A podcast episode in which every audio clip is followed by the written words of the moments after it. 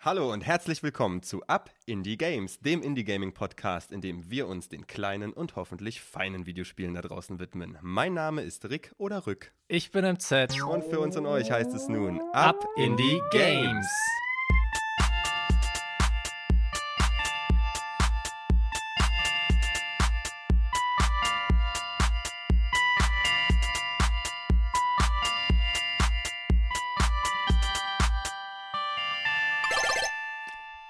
Eine neue Woche, neues Glück, Rick. Neues Glück, was hast du mir denn zu meinem Glück heute mitgebracht? Und zwar habe ich gleich für dich zu Anfang eine ganz persönliche Frage. Oh, und okay. zwar, wie oft bist du denn eigentlich schon umgezogen?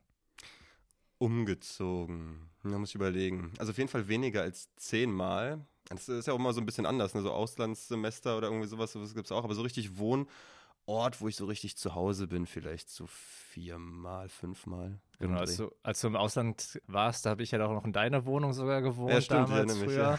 Genau, ich hatte ja auch ein Auslandsjahr hinter mir.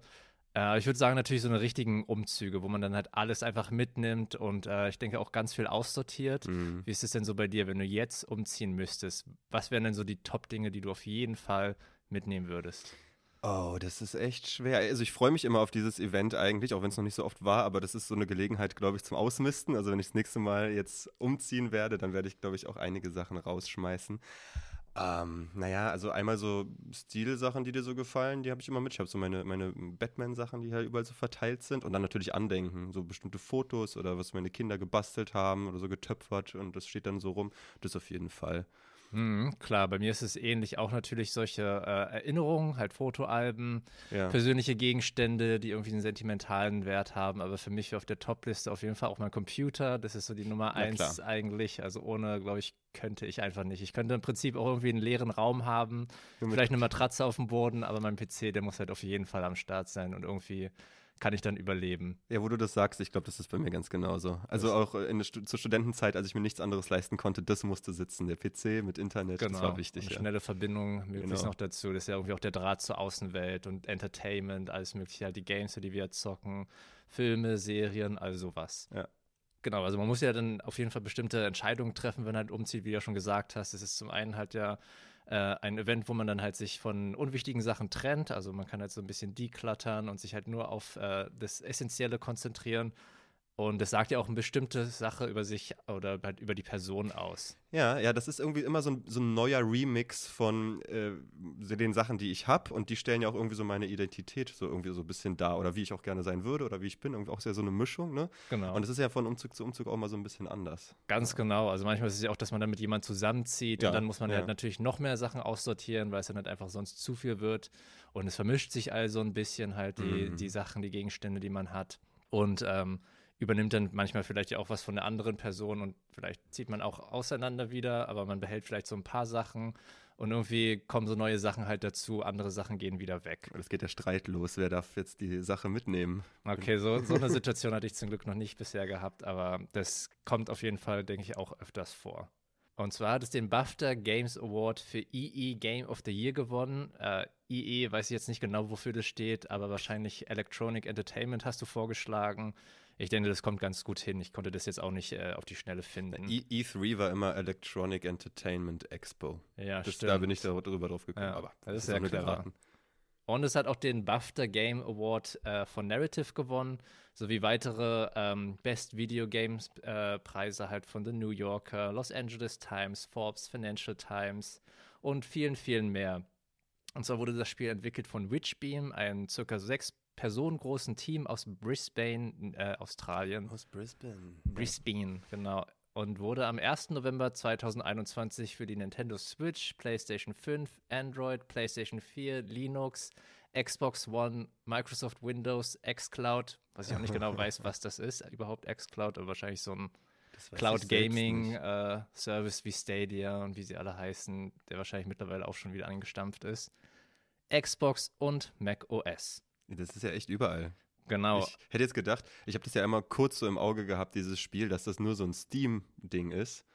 Das hat mich auch sehr überrascht, aber nachdem ich das jetzt gespielt habe, kann ich das auf jeden Fall auch sehen und ich denke, Okay. das ist auch für manch andere Devices definitiv besser als für den PC. Aber Okay. da hat es mir definitiv auch Spaß gemacht.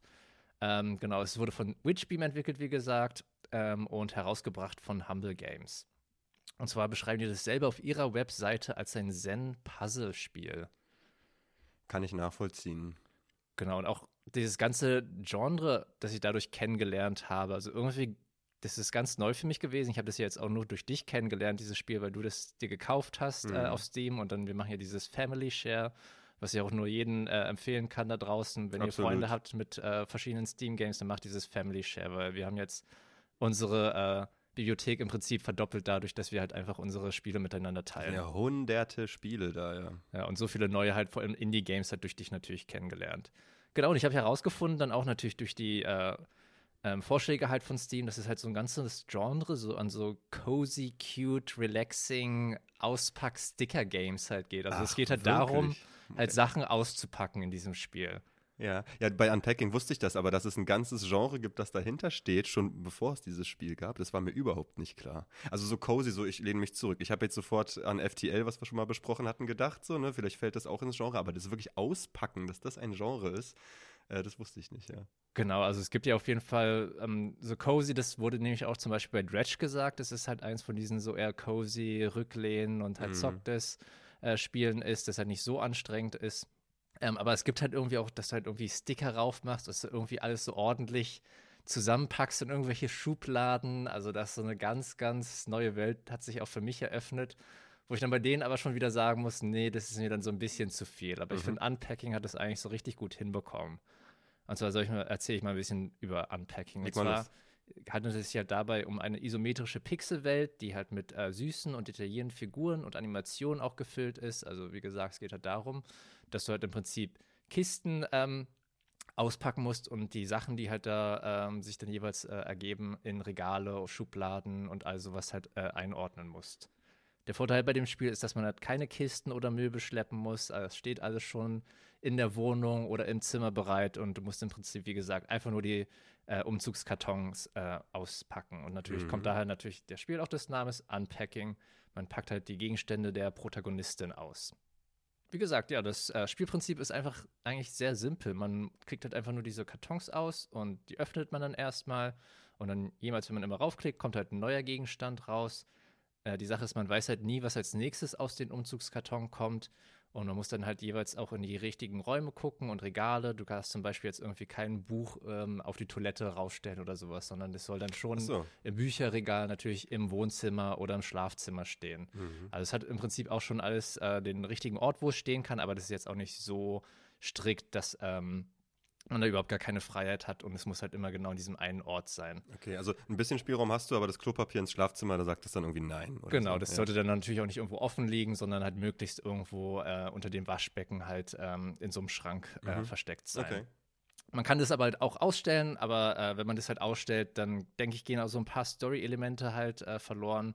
Aber das wäre sozusagen dieser einfache Modus. Und es sagt einem auch dann am Ende sozusagen, wenn man alle Kost äh, äh alle Umzugskartons ausgepackt hat und alle Gegenstände irgendwo hingestellt hat, umrandet es halt die rot, die halt falsch stehen. Wenn du dann halt zum Beispiel okay. ja die Toilettenpapierrolle vergessen hast auf dem Boden äh, im Wohnzimmer, weil du dann eher gucken wolltest, was da als nächstes kommt. Ja, bei diesen Sortierelementen habe ich immer als erstes den Gedanken, das kann doch schnell irgendwie nervig sein, wenn du da irgendwie die letzte Sache irgendwo platzieren musst und nicht den richtigen Punkt findest und dann sich Ewigkeiten dran aufhängst. Gibt's da, hattest du solche Momente oder ist das gut gelöst? Ja, definitiv. Also das, genau da kommt halt auch dieses Puzzle-Element ins Spiel halt wie im echten Leben hat man halt anfangs auch noch relativ viel Platz im Kinderzimmer so für seine Sachen. Manchmal muss man sich natürlich die auch teilen. Kommt auch, auch natürlich, wie man aufwächst. Und wenn man dann halt in die erste eigene Wohnung zieht, dann hat man natürlich auch noch nie so viel Platz wirklich gehabt mhm. für diese mhm. ganzen Dinger. Die steht so ein bisschen leer, die Wohnung. Ähm, und du brauchst eigentlich noch so neues Mobiliar oder halt irgendwelche Gegenstände, um halt die ganzen Sachen zu füllen und dass du dann halt da zum Beispiel die komplette äh, Ausrüstung so in der Küche hast. Aber hier ist es dann halt, dass man halt relativ viele Dinge hat und nur noch so mittelmäßig Platz. Ähm, das kennen wir ja jetzt sicherlich mittlerweile auch mit unseren Kindern. Also bei uns zumindest ist es halt so, dass jetzt auch unser Wohnzimmer und auch alle anderen Zimmer halt vor Spielzeugen und Kinderkram mhm. halt einfach so aus den Nähten platzen und wir uns irgendwann mal in der Zukunft definitiv eine neue Wohnung aufsuchen müssen. Ja, also alles platzt aus allen Nähten, nicht nur mit Kinderkram. ja, auch von allen selber definitiv. Genau, und da muss man dann halt immer bei diesem Puzzle-Element dann halt gucken, wo kommt irgendwas mhm. gut hin, also dass man es als platzsparend äh, halt dort einordnen kann. Und manchmal ist es dann halt schon nervig, wenn du dann noch so diese Gegenstände am Ende hast, die dann halt so rot ja. sind und du hast eigentlich schon alle Regale vollgestellt, aber du musst jetzt halt irgendwo noch äh, halt einen Platz finden für diesen einen kleinen Gegenstand, sei es ein Buch, irgendwie äh, eine Vase oder irgendwie eine Figur oder so. Und du dachtest eigentlich, okay, da könnte das eigentlich hingehören, aber dann sagt das Spiel doch, das soll vielleicht so ein bisschen versteckter sein oder irgendwie mhm. eine Tasche, die soll dann doch lieber unters Bett kommen, anstatt dass es halt irgendwie neben dem Schreibtisch äh, steht. Okay, na, das andere Ende des Spektrums äh, wäre jetzt dann zu einfach, also fast schon wie so Cookie-Cutter äh, Umrandung so von der Form, wie das äh, Item, das du platzieren musst, dann, dass du es dann nur so reinsteckst quasi ins Bild. Also so einfach ist es auch nicht mit so vielen Vorgaben. Ne? Also nee, definitiv nicht. Also ich denke, da sind die recht großzügig gewesen, dass du zum Beispiel dekorative Gegenstände im Prinzip mhm. fast überall hinmachen kannst. Es ist halt auch einfach cool, weil man hat dann irgendwie so ein zufriedenstellendes Gefühl, wenn es halt auch alles irgendwie schön platziert ist und du richtest es halt alles halt nach vorne aus oder in eine Richtung, dass es halt cool ist oder halt irgendwie alle Figuren stehen beieinander im Buchregal Regal steht alles äh, schön aufgestellt. Die DVDs sind unten bei dem DVD-Player und da ist die Gaming-Konsole, wie mhm. man das mhm. vielleicht auch zu Hause das halt machen würde. Und da kriegt man dann halt irgendwie so ein befriedigendes Gefühl dadurch. Vor allem, was das Coole daran ist, und deswegen hat es ja auch bei der BAFTA diesen ähm, Narrative Game Award gewonnen, ist halt die Herangehensweise an Storytelling. Also die ist halt wirklich sehr kreativ gemacht. Also man im Prinzip packt man halt einfach nur Gegenstände aus Kisten aus. Es gibt keinen Dialog, es gibt keinen. Mhm Protagonisten oder irgendwelche anderen Charaktere, die dir irgendwas erzählen und sagen so, oh, das ist meine erste Wohnung, wir müssen uns um dies, dies kümmern und dann bla bla bla bla bla.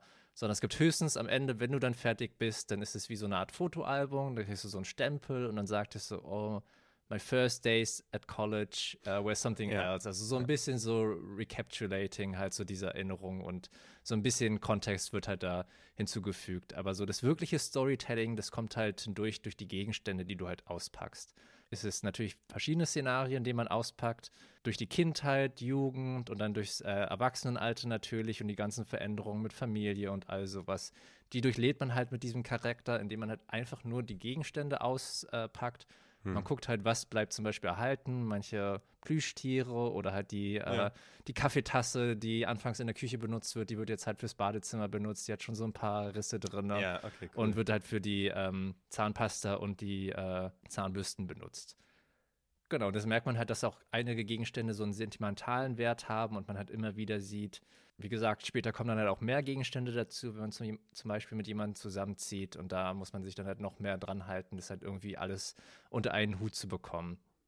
Aber ja, man kriegt halt irgendwie auch dieses befriedigende Gefühl einfach.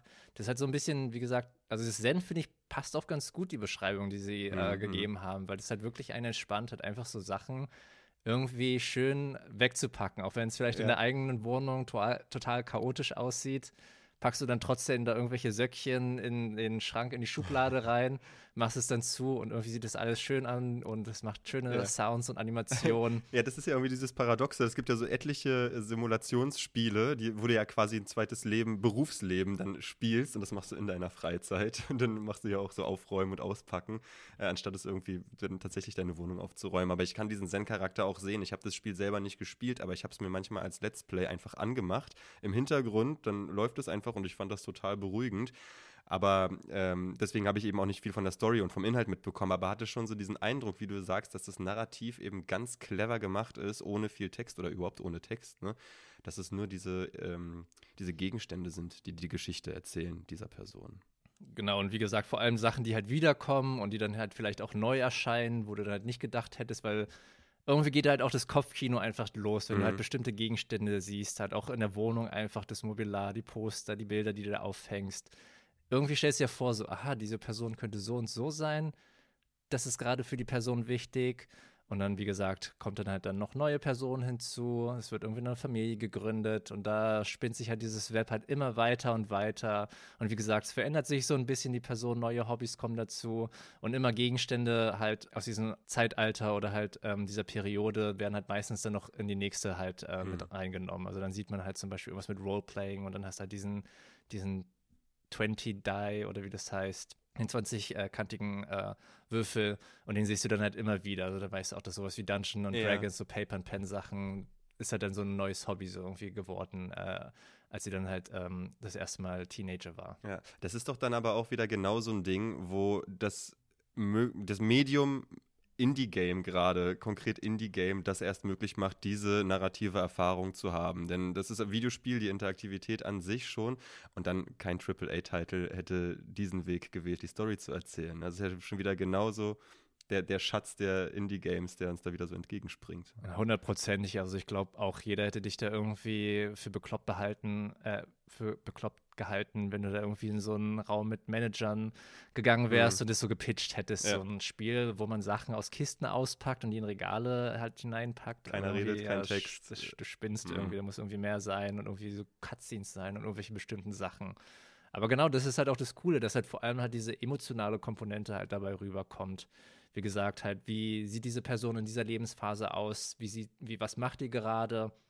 Was sind so die Hobbys, was ist wichtig für die, was ist vielleicht weniger wichtig geworden. Das sieht man dann halt auch so ein bisschen durch die Gegenstände. Und es ist halt voll mhm. cool, so eine Person daraus einfach irgendwie so zu konstruieren für sich selber. Es gibt halt auch keine Punkte, Highscore oder irgendwie so ein Ranking. Und man kann halt richtig gut da abschalten und entspannen. Du hast es ja auch, glaube ich, äh, gesagt, sowas, was so im Hintergrund laufen kann. Mhm. Natürlich muss man sich da ähm, aktiv mit äh, beschäftigen, aber ich finde, das kann man halt da halt was im Hintergrund anhalten haben. Also ich hatte das anfangs ohne Podcast gehabt und irgendwann später habe ich dann halt einfach noch so einen Podcast im Hintergrund mhm. mir gleichzeitig äh, dabei angehört. Ihr könnt es auch zum Beispiel natürlich mit Up in die Games machen, dass ihr unseren Podcast hört und dabei äh, Unpacking spielt. Der ganze sogar, Fokus gehört uns, ja. ja. Also, nee, vielleicht nee. sogar natürlich, äh, während ihr das Review von Unpacking hört, spielt ihr gerade Unpacking. Das ja. wäre natürlich das Nonplusultra. Lieber das als zum Einschlafen hören. Ich glaube auch, die musikalische Unterstützung ist relativ entspannt. Wie gesagt, also ich habe die halt nicht so sehr mitbekommen. Ähm, ich fand es halt eher so ideal zum Podcast hören und dass man mhm. das währenddessen halt spielt. Und ja, aber es gibt halt irgendwie so diesen kleinen Boost, diese Glücksmomente, wenn es halt alles irgendwie so richtig eingeordnet ist und halt das Ergebnis einfach gut aussieht. Was halt echt komisch ist, weil ich habe halt irgendwie Sachen, so ganz viele Sachen zu Hause und auch für die Arbeit, die ich halt machen muss. Ja. Aber trotzdem mache ich da irgendwelche virtuellen Bücher in ein Regal hm. und es gibt mir halt so Glücksgefühle äh, einfach. Dennoch muss ich halt sagen, das erinnert mich halt eher irgendwie so an ein Mobile-Game. Ich denke deswegen halt auch für den PC kann man es auf jeden Fall auch spielen, aber irgendwie stelle ich mir das eher so vor, halt für so ein Handheld-Device, für die Switch, glaube ich, ist es halt auch ziemlich cool. Sicherlich gibt es auch einige Leute, die das gerne in einer Konsole oder PC spielen, aber ich kann mir gut vorstellen, dass es da besser aufgehoben ist, halt auf diesen Handheld-Devices, okay. weil sich das so ein bisschen eher halt auch an Mobile Game erinnert, muss ich sagen. Eignet es sich denn für so eine Session beim Pendeln in der U-Bahn, wenn du nur zehn Minuten oder Viertelstunde irgendwie in eine Richtung fährst und dann holst du das schnell raus, würdest du sagen? Oder ist das echt schon so, dass sich das rausholt aus dem ganzen Vibe und du echt lieber damit sitzt, irgendwo mit diesem Spiel. Nee, also für mich war das halt auch immer ganz cool, dass sich das dann halt irgendwie, wenn es Kindern ins Bett gebracht wurde, Abendessen gemacht ist und all sowas, die ganzen Sachen sich gekümmert wurden, dann kann man das so für 20, 15 Minuten mhm. oder eine halbe Stunde äh, zocken und dann hast du halt auch ein Level durch. Und es sind halt für so eine kleinen Burst einfach zwischendurch. Und ich bin mir sicher, wenn du das auf so ein ja. Handheld-Ding halt zockst, dann hast du ja da, dass es halt nicht, nicht schließt und es halt Achso, sowieso, glaube ich, ist es immer halt, ähm, wird es halt gespeichert. Also du kannst es jederzeit wieder zumachen ja, okay. und wieder öffnen und einfach weitermachen. Also du hast da, wie gesagt, auch überhaupt keinen Druck, irgendwie das schnell zu machen, um irgendwie Punkte zu kriegen oder irgendeinen Highscore oder irgendwas. Also es ist halt wirklich einfach zum, denke ich mal, entspannt gedacht, dieses Spiel. Was ich aber interessant fand, ich weiß halt auch nicht, musst du mir jetzt sagen, ist es sexistisch, wenn man sagt, es ist halt irgendwie so ein Spiel für Frauen? das kann, soll ich dir jetzt sagen? Äh, naja, weil irgendwie bei meiner Research, natürlich gucke ich halt auch im Internet, was sagen so andere Leute darüber. Ja. Ich gucke mir halt irgendwelche Reviews auch auf YouTube an. Und als ich halt Unpacking bei YouTube eingegeben habe, es sind einfach fast nur Frauen, die dieses Spiel gespielt haben. Also so Let's Play, da siehst man ja meistens so Männer, wenn man nach irgendeinem Spiel sucht. Ähm, manchmal ist es halt so ein bisschen eher auch gemischt, aber da habe ich irgendwie fast nur Frauen gefunden, die das halt spielen. Und halt auch richtig, richtig viele Views haben. Also ja. schon im sechsstelligen Bereich. Das fand ich echt ich äh, überraschend auf jeden Fall. Also ich denke, das ist auch wieder so eine ganz neue Welt, die jetzt nicht uns verschlossen mhm. ist, aber die kennen wir halt einfach nicht. Also vorhin habe ich von dir verstanden, dass du ja eine Protagonistin begleitest, ja. ne? Und dann vielleicht ist ja dann schon mal so ein Identifikationsding da, aber du hast ja auch hier Aloy in Horizon und so und Tomb Raider, Lara Croft und so, das sind ja klassische weibliche Protagonistinnen.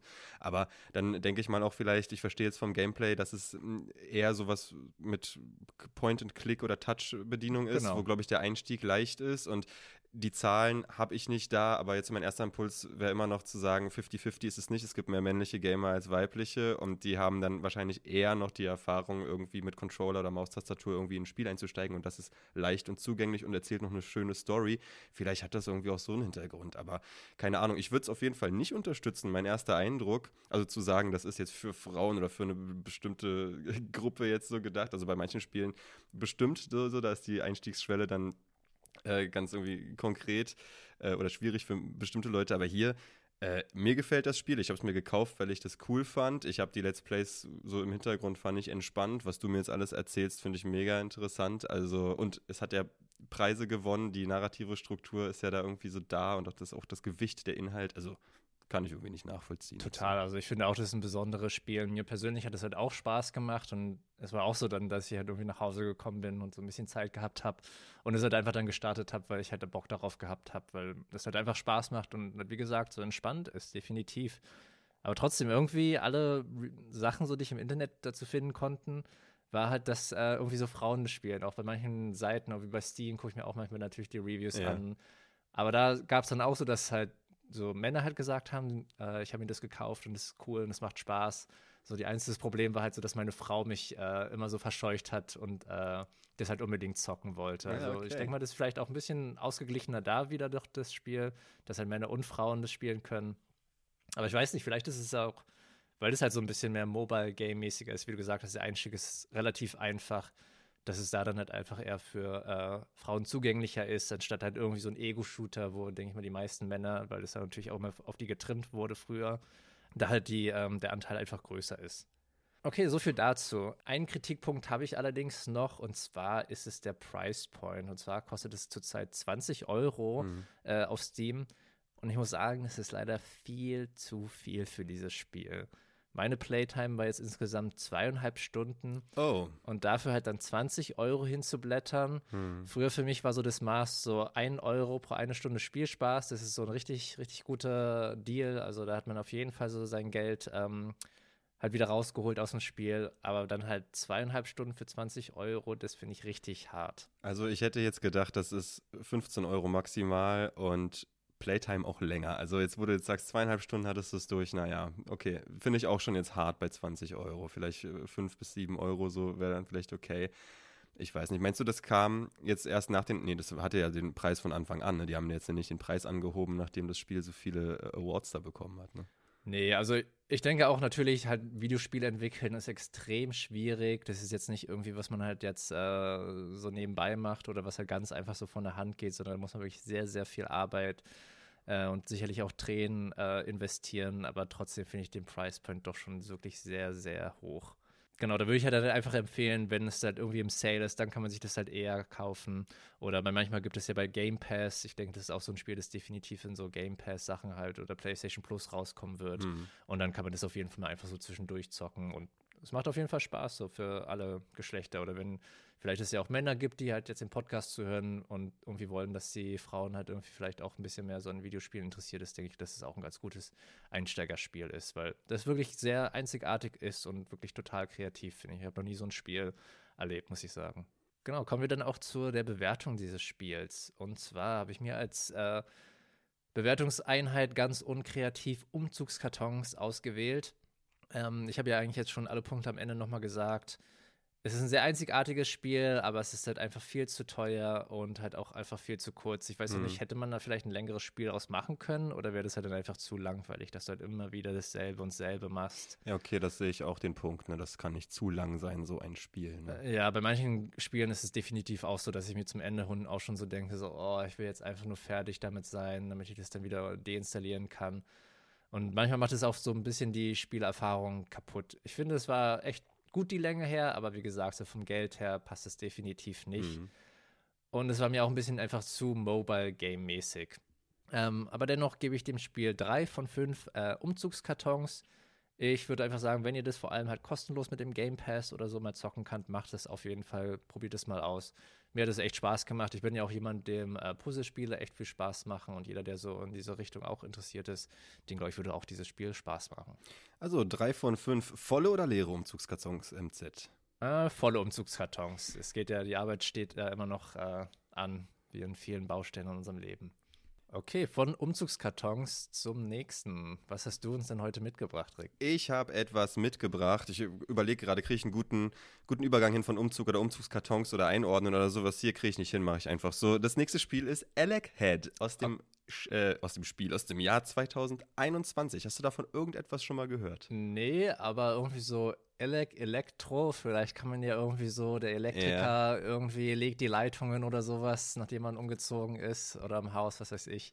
Vielleicht kann man da ja einen Übergang noch draus machen. Bevor, ja, den habe ich jetzt versemmelt, das äh, versuche ich nächstes Mal besser zu machen. Aber genau, bevor ich in das Spiel konkret einsteige, was es ist, ähm, will ich nochmal so den Vibe hervorholen, der, mit dem wir gleich begegnen. Wir hatten ja schon verschiedene so Trends und Vibes und so, so, so Themes und so Sachen identifiziert, die wir so in der Indie-Szene, Indie-Szene, Indie-Gaming-Szene so sehen. Und hier ist es wieder so ein Spiel, das von der Ästhetik her minimalistisch ist. Das hatten wir bei Minute auch schon, das hatten wir auch bei anderen Sachen.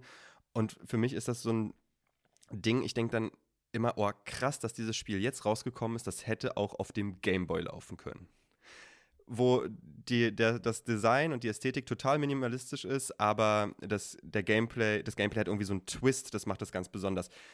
Das ist meistens ein Trugschluss, denn wenn du dir dann tatsächlich alte Spiele anguckst, sind, sehen die doch noch anders aus. Also die neuen modernen Indie-Spiele, ne, die sehen alt aus, aber da ist viel mehr Bewegung, viel mehr Detail, viel mehr irgendwie. Aber dieser Effekt, ne, so von, oh, das sieht ja jetzt irgendwie 30 Jahre alt aus, was ich hier spiele. Ja, das ist ja natürlich dieser Retro-Look, den man immer versucht manchmal darzustellen, aber dann auch, wie wir es gesagt haben, die Controls, die sind einfach viel tighter. Das Gameplay ist viel, viel komplexer, als es damals auf dem Game, äh, Game Boy oder halt auf irgendwelchen Konsolen war. Und es ist eigentlich doch schon so Next Level äh, Gaming. Hast du vom Playdate gehört? Das ist eine Spielekonsole. Eine Handheld-Spielekonsole.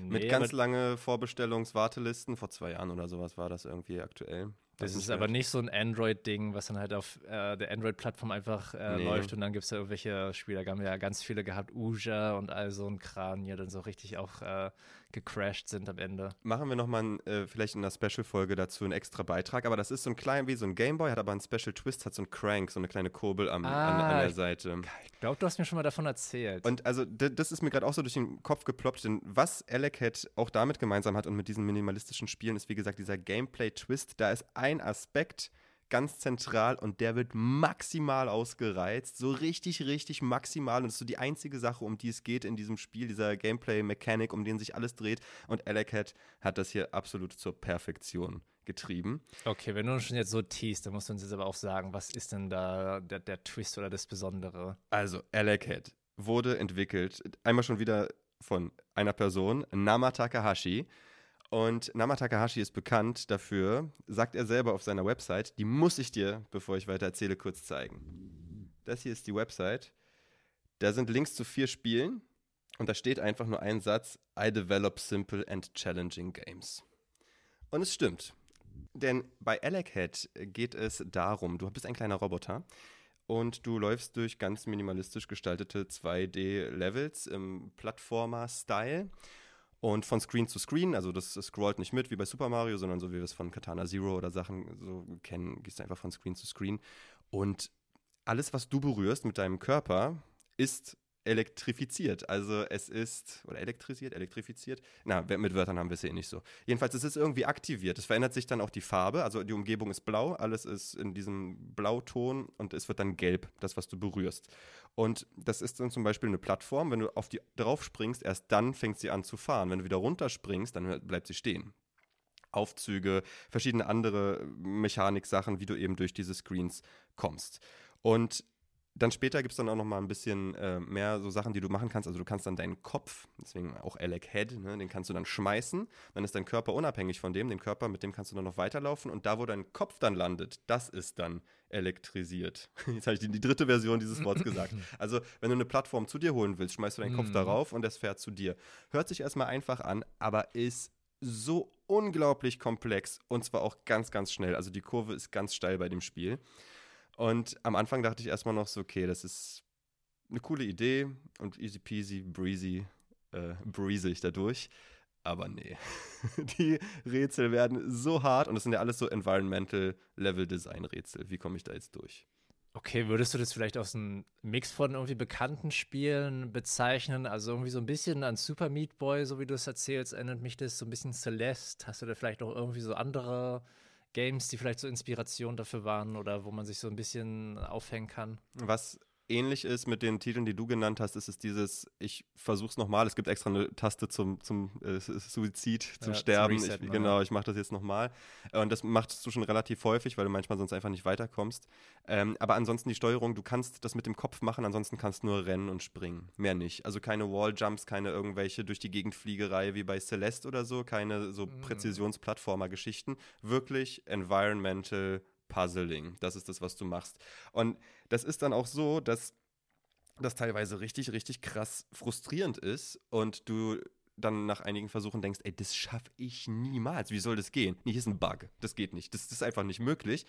Und dann lässt du das Spiel liegen. Jedenfalls ging es mir ein paar Mal schon so. Dann bin ich auf dem Klo oder ich bin in der Bahn und dann spiele ich das gar nicht. Aber in meinem Kopf denke ich dann, ja, scheiße, fuck, so muss es. Ja, genau das so muss ich mal ausprobieren, genau. Und dann, genau, und dann gehst du nach Hause und dann klappt das meistens. Ja, und dann denkst du dir so, wie dumm war ich davor? Ja. Ich habe da irgendwie eine Stunde versucht, das zu lösen und war so frustriert, dabei ist es doch so einfach. Ja, und ich bin ja auch so ein Typ, cool. ich wehre mich bis zum aller, aller Äußersten dagegen, irgendwie nachzugucken mit Walkthroughs, wie ich so ein Spiel, das ich gerade aktiv und aktuell spiele, wie ich das löse. Aber deswegen habe ich bei Catch, das musste ich mehrmals weglegen, auch für Tage, mehr, mehrere Tage, und mich dann nochmal ranzusetzen, weil es auch diese Frustration dann mit sich bringt. Dann kannst du die Screens eben nicht nur in eine Richtung verlassen, sondern eben auch nach unten und nach oben und rechts und links und hin und her. Und das macht das alles leider so ein bisschen unübersichtlich manchmal. Also dieses Spiel hat überhaupt, so wie Unpacking ja auch, überhaupt gar keinen Text, gar keine Anleitung, kein Tutorial, kein gar nichts. Mhm. Du fängst einfach an, es zu spielen. Wie gesagt, deswegen wird es ein bisschen verwirrend, weil du manchmal nicht weißt, wo lang du musst. Ähm, es hat so ein bisschen ja auch was von so einem äh, Metroidvania-mäßigen mm. Ding, dass du mm. dann wieder zurückgehst in Räume, wo du schon warst, weil sich da was Neues geöffnet hat und dann kannst du da weiter.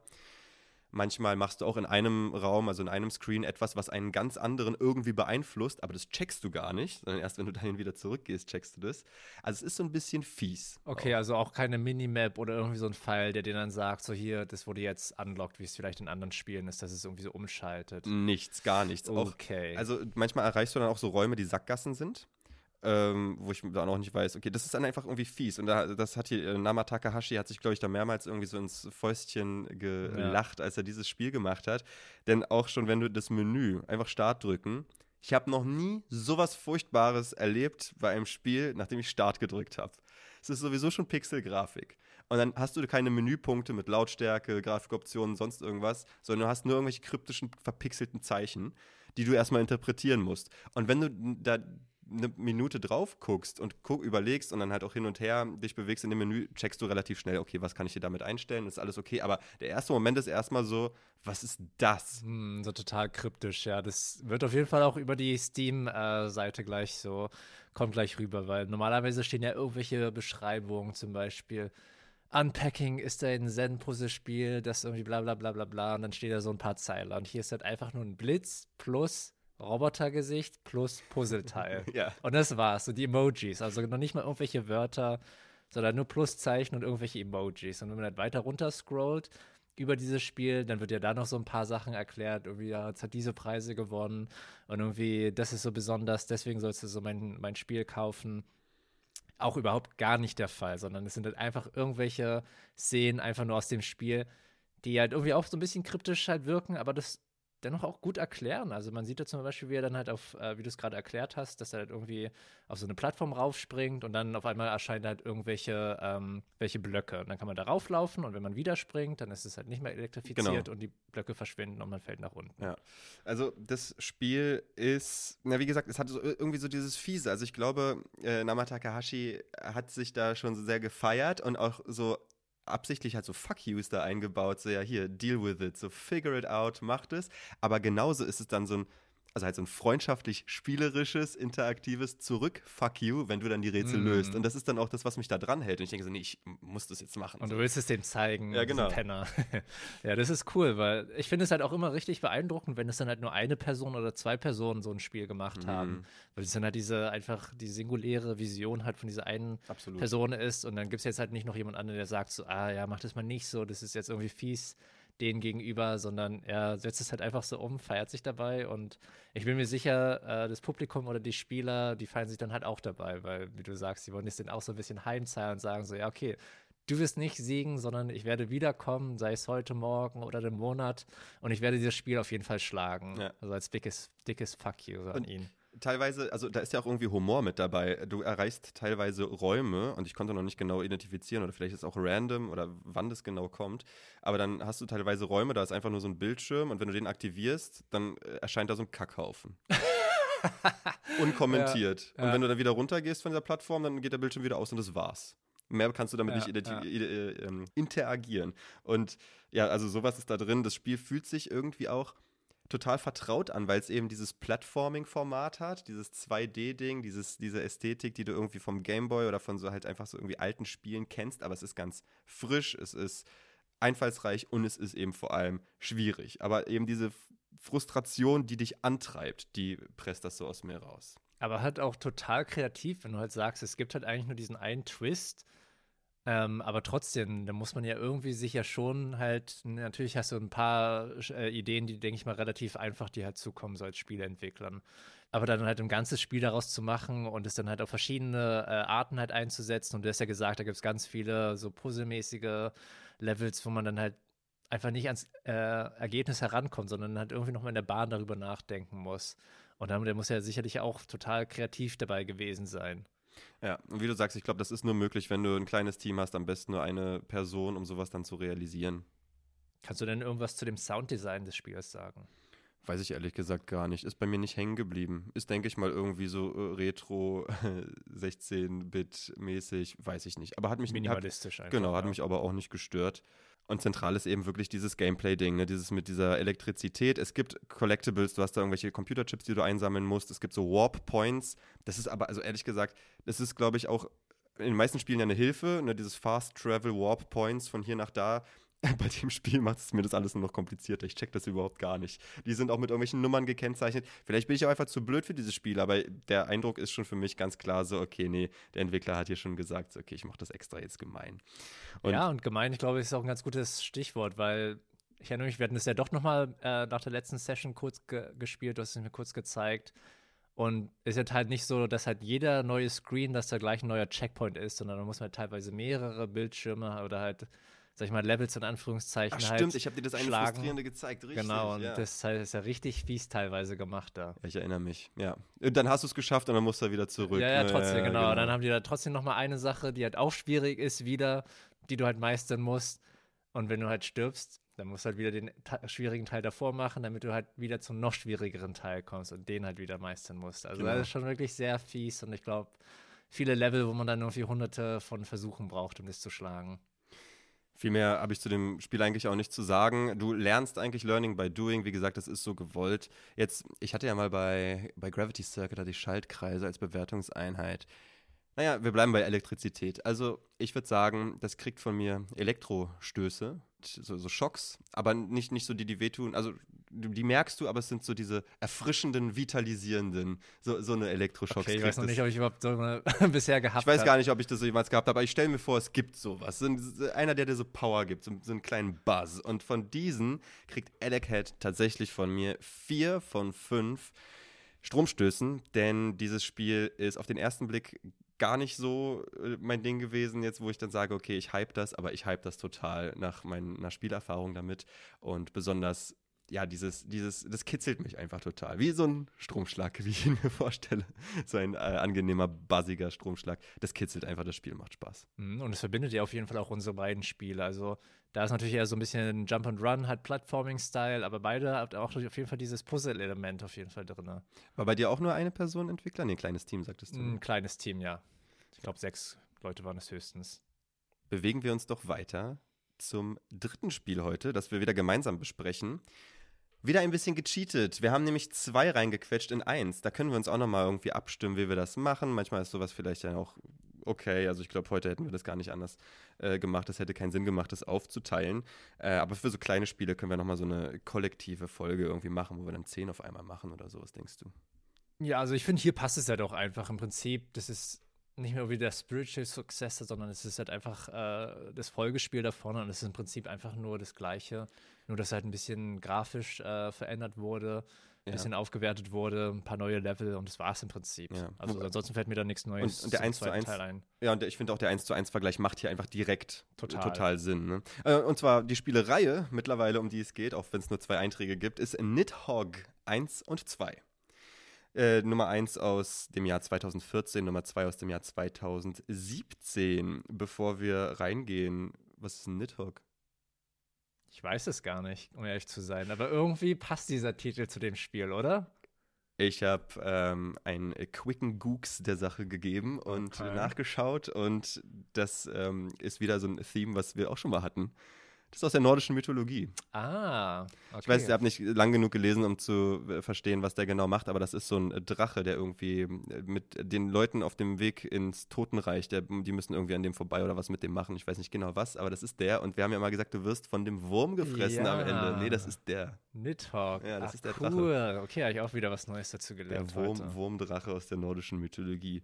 Und dieses Spiel oder diese beiden Spiele sind meiner Meinung nach absolut Party, Couch, Koop ge gegeneinander mit Freunden. Viel Nummer, also nicht Nummer eins, aber so in den Top 5, auf jeden Fall in den Top 10 mit drin. Definitiv. Also ich denke, das kann man auf jeder Party, also wenn zumindest da Spielinteressierte dabei sind, da setzt man sich sofort ran, zockt es halt einfach und das finde ich auch das, das Coole an diesem Spiel. Du musst irgendwie nichts großartig erklärt bekommen. Also ich glaube, da gibt es auch nicht wirklich ein Tutorial oder irgendwas oder irgendeine Mhm. Story, sondern man steigt einfach in dieses Spiel ein und man kämpft halt gegeneinander. Willst du mal ein bisschen was dazu erzählen? Genau, also es ist für zwei Spieler ausgelegtes Spiel, es ist immer ein Duell, es ist wieder ein Side-Scrolling-Spiel, äh, wieder von Screen zu Screen, aber du hast quasi einen Screen-Schlauch und startest in der Mitte. Und das Ziel ist, für die beiden Figuren da, die stehen rechts und links, jeweils die andere Seite zu erreichen. Also die beiden, wie viele sind das? Ich glaube, vier oder fünf Screens musst du durchrennen, bis du die Seite deines Gegners erreicht hast, ne? Das Ende. Vier, denke ich. Vier, ja. irgendwie so, genau. Und am Ende, wenn du das geschafft hast, dann kommt der große Wurm, der keiner ist, sondern ein Drache und frisst dich. Und dann hast du gewonnen. Aber da musst du erstmal hinkommen, denn du versuchst dich da gegenseitig aufzuhalten. Genau, im Prinzip Sie sich das halt vorstellen wie so ein Tauziehen, halt einfach nur andersherum, dass du halt nicht versuchst, in deine Richtung zu ziehen, sondern in die Gegner, in die Richtung des Gegners zu laufen. Wie geil, dass du das sagst. Ich habe mir Tauziehen als Real-Life-Äquivalent hier aufgeschrieben, als Vergleich, denn das ist genau so ein Ding. So hin und her ziehen, manchmal nur so auf der Stelle, du bewegst dich gar nicht so und manchmal bist du schon fast am anderen Ende, aber dann geht's doch nochmal ganz auf die andere Also Seite. es gab da schon so viele Reversals in diesem Spiel, wo man dachte, man hatte schon gewonnen. Dann ist man aber wieder am anderen Ende, wo der Gegner dann halt einen fast geschlagen hat und dann hat man doch wieder irgendwie so eine Streak und schafft es wieder in die Mitte oder halt wieder doch bis zum Ende oder gewinnt dann doch. Also es ist immer wirklich, halt, ja, wie bei so einem Tauziehen halt so ein Hin und Her die ganze Zeit. Ja, Für mich ist es auch so, dieses so, nein, The Game, weil ich einfach so oft schon kurz davor war, so dieses Siegesgefühl schon zu haben und dann doch so, nein, in letzter Sekunde und dann wendet sich das alles wieder total. Und ähm, ja, genau, also du hast diese beiden, im ersten Teil sind es zwei Strichmännchen, der erste Teil und der zweite Teil unterscheiden sich ästhetisch maximal, also ich glaube, weiter auseinander können die nicht sein, aber die haben eben gemeinsam, dass du 2D Männchen hast, die sich duellieren mit Waffen. Im ersten Teil hast du da eben nur das Schwert. Ne? Und das äh, kann schlagen, das Schwert. Du kannst es werfen, du kannst rennen, du kannst springen, du kannst springen und dann so einen Kick machen. Mehr kannst du eigentlich gar nicht machen. Ne? Du kannst auch noch die Position des äh, Schwertes jeweils verändern, dass du es halt eher so ein bisschen weiter oben hältst oder halt ein bisschen äh, weiter unten. Das war immer auch so ein Ding. Diese Schwertposition, wie du halt sagst, ne, oben, Mitte, unten, das erscheint erstmal so, als könntest du das ganz und kannst du bestimmt auch ganz strategisch einsetzen. Also mir ist da irgendwie noch nie irgendwie gelungen, was Schlaues damit zu machen. Wenn dann nur schnell zur Verwirrung des anderen und dann hoffentlich stab ich da irgendwo rein, wo ich dich treffe. Aber ganz ehrlich, so bewusst benutzt habe ich das noch nie. Du, genau so wollte ich das auch gerade sagen. Man hatte irgendwie diese Option und man kann da eigentlich relativ viel machen, aber am Ende irgendwie ist es doch nur irgendwie so ein Button-Mashing, wenn wir dann äh, im Duell uns gegenüberstehen. Irgendwie halt ein bisschen nach oben drücken, ein bisschen nach unten und dann irgendwie, äh, hoffentlich hat man Glück, da den ersten zuerst zu treffen, weil das halt auch immer mit einem Treffer ist man halt sofort tot einfach mit diesem Schwert. Das ist halt nicht irgendwie mit Genau. irgendwelchen Herzen oder irgendwie sowas. Und dann respawnst du aber in dem Screen, in dem du gerade bist, ne? Und dann hast du wieder Gelegenheit, in die andere Richtung zu rennen. Und genau, der, also sagen wir mal, ich würde dich jetzt halt einmal äh, schlagen, du würdest sozusagen schmilzen oder du stirbst halt einfach, dann darf ich so ein bisschen rennen und dann spawnst du aber vor mir mhm. innerhalb von, weiß ich nicht, drei bis fünf Sekunden. Ein paar Momente sind das genau. genau. Und also das Art-Design, das Spielprinzip ist gleich bei beiden Spielen, aber das Art-Design ist so ein bisschen anders, wobei du hast bei Nidhogg zwei verschiedene Waffen, du hast da drei Waffen. Und genau, du hast ja noch irgendwelchen, ähm, du hast, den Bogen gab es aber auch im ersten, Bogen? oder? Echt? Oder war das jetzt nur im zweiten? Ich glaube, das war nur im zweiten. Gab es im ersten nicht noch andere Sachen auch? Nur das Schwert, ja? Hm, okay, dann kann es sein, dass da die neuen äh, Waffen dann hinzugefügt wurden. Ich muss aber sagen, ich finde ihn einfach weird, den Grafikstil von zweiten. Ich muss hässlich. sagen, irgendwie so, das, der erste gefällt mir einfach besser da, weil es halt so, auch halt vom Gameplay, ich meine, es ist genau dasselbe, aber das verkörpert es halt einfach nochmal viel besser, weil es halt einfach so simpel gestaltet ist. Die Grafik ist total einfach, das könnte man auf irgendeinem uralten Laptop auch einfach äh, anmachen. Ähm, und halt auch das Gameplay ist halt total simpel. Die Musik ist simpel, die Grafik ist simpel. Es passt halt einfach alles so zusammen. Und bei dem zweiten ist es halt einfach irgendwie weird, finde ich, muss also, ich sagen. Das erste hat dieses, äh, bei mir kommt immer dieses Wort slick so in den äh, Sinn, weil es ist so eine ganz minimalistische Strichmännchen-Ästhetik. Du hast du zwar dieses, dieses stilisierte Blut und alles, aber es ist nicht eklig. Es ist irgendwie so clean, obwohl es brutal ist und minimalistisch. Das ist aber irgendwie clean und du hast ja dann immer noch so einen Finisher-Move, wenn du die andere Person entwaffnet hast und die am Boden ist und die dann attackierst, dann brichst du dann so das Genick mit auch so einem äh, schnellen, smoothen so und das war's dann. Und der zweite Teil, da hast du ja einmal so diese Customization-Optionen, ähm, dass du, dein, dass du dein, deine Figur da irgendwie die Farbe verändern kannst, die Haare, das Gesicht, dann irgendwie noch eine Brille aufsetzen oder so. Aber das ist alles so überladen, das ist alles äh, irgendwie bunt, pulsiert, hässlich, matschig, schleimig. Der Finisher-Move ist dann so ein Stomp, dass du die andere Person so richtig zermatschst auf dem Boden. Du hast äh, also so viel, was da irgendwie sich bewegt, auch in der Welt und alles ist irgendwie scharf und hat Kanten. Also vom, von der Ästhetik her am ganz anderen Ende, würde ich sagen. Ja, aber irgendwie auch dieses, dieses Matschige, eigentlich bin ich ein Fan davon, wenn irgendwie sowas so ein bisschen weird auch aussieht. Aber irgendwie ich muss sagen, mit der Grafik kann ich mich irgendwie nicht so sehr anfreuen, weil es auch so ein bisschen auf Realistischheit getrimmt ist, aber. Ja, aber der zweite Teil finde ich ja dann auch eben nicht. Also das Ga Gameplay ist so ähnlich bei den beiden, aber beim zweiten Teil ist das ja irgendwie so einfach so Jack. So, äh, so und, und auch, auch nicht ansprechen. Selbst ohne das mm. Brutale, das Gorige da drin, sieht es einfach irgendwie alles eklig aus. Und da ist aber auch ganz viel, ja, Designarbeit und Detail ist da ja eingeflossen. Das siehst du, da ist ja ganz viel los. Ja. Aber das sieht einfach irgendwie kacke aus alles und ist nicht ansprechend, aber ist vielleicht auch so gewollt, dass es irgendwie so eine unangenehme Atmosphäre ist.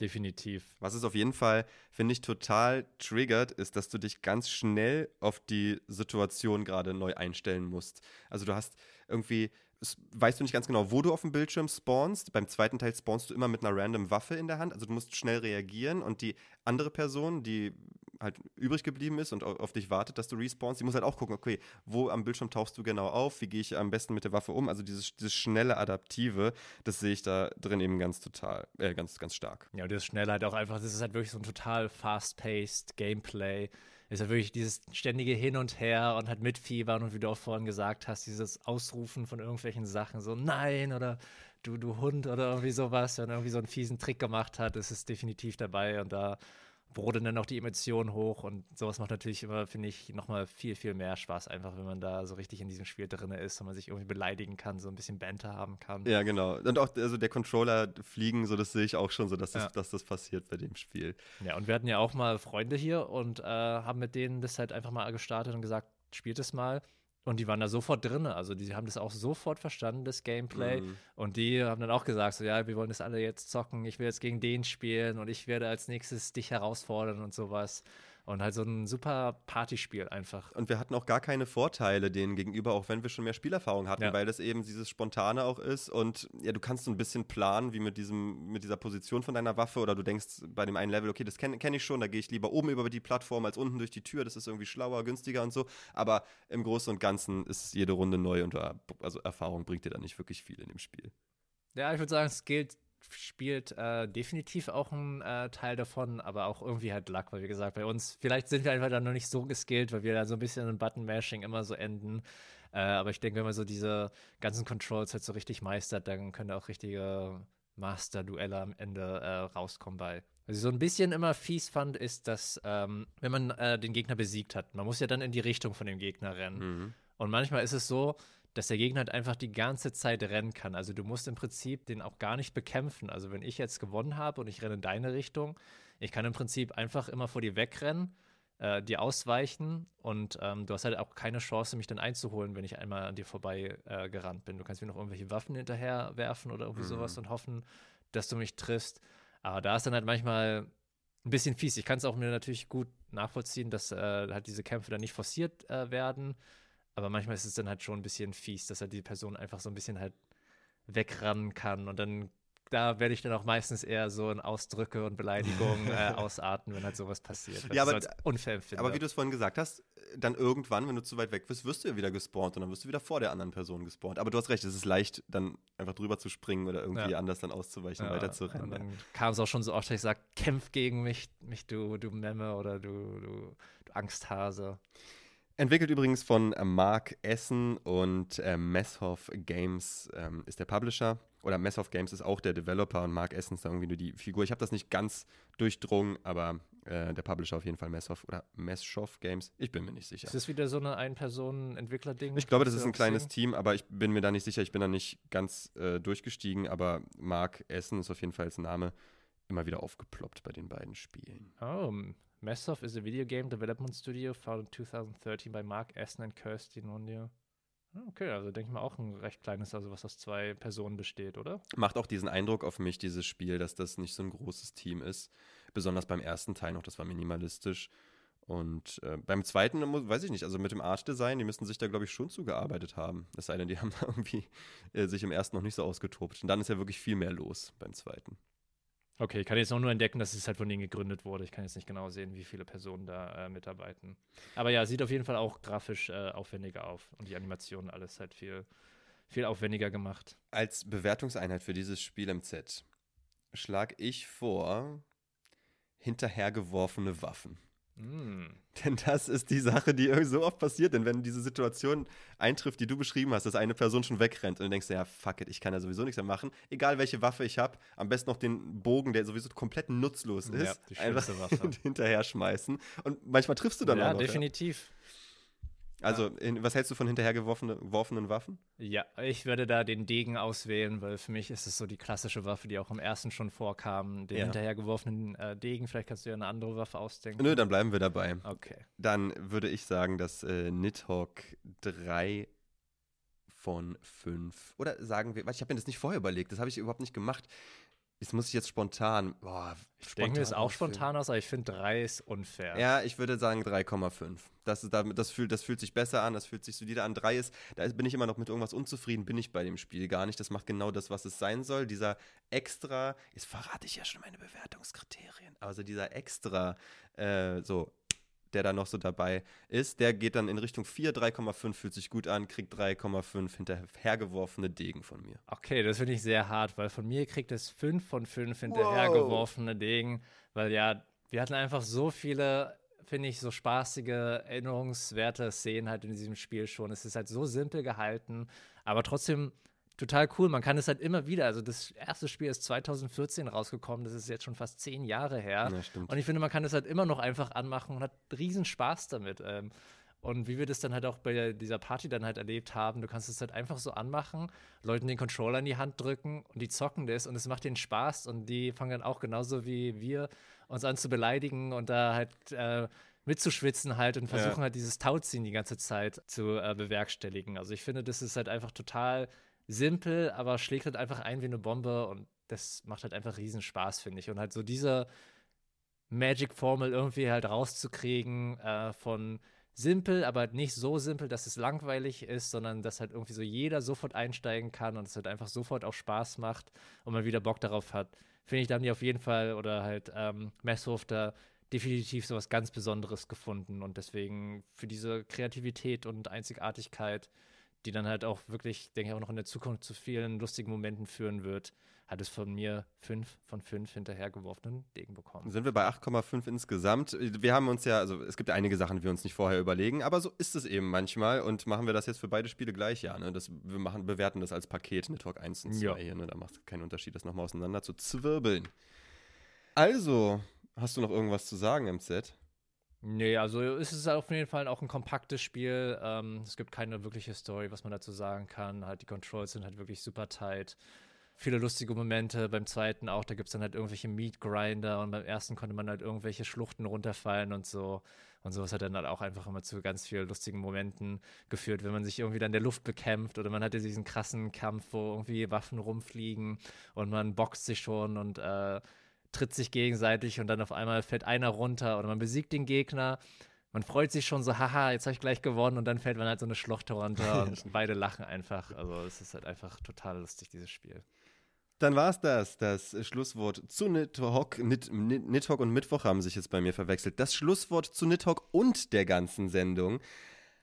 Aber einen Aufruf haben wir noch. Mindestens einen. Wir brauchen immer noch ein Logo. Wir brauchen ähm, ein schönes, gemachtes, am besten noch animiertes Logo. Wir brauchen Ideen dafür, wir brauchen Anreize dafür. Wenn ihr etwas habt, schickt es uns an abinthegames.fahnfunk.de und kommuniziert auch. Ich habe ja mit einigen von euch jetzt schon Kontakt aufgenommen über Instagram, was für mich neu ist, aber Spaß macht. Und ihr könnt uns gerne schreiben. Ihr könnt uns Ideen schreiben, Anregungen für Spiele, Fragen, Kommentare, was auch immer ihr wollt, per E-Mail, wie gesagt, oder auf Instagram. Interagiert mit uns. Wir haben Bock auf euch. Die ersten Kontakte mit euch haben schon mega Spaß gemacht. Folgt uns eben auf Instagram und TikTok at Fahnfunk, um immer auf dem neuesten Stand zu bleiben. Gebt uns fünf Sterne direkt in eurer Podcast-App und abonniert unseren Kanal auf YouTube. Das hilft uns alles sehr. Und wir sind jetzt auch auf Apple Podcasts zu finden, sowie auch euren gängigen äh, Podcast-App. Also könnt ihr euch da uns auch gerne suchen und abonnieren und automatisch die Episoden runterladen. Und über eine Bewertung auf Apple Podcasts würden wir uns auch sehr darüber freuen.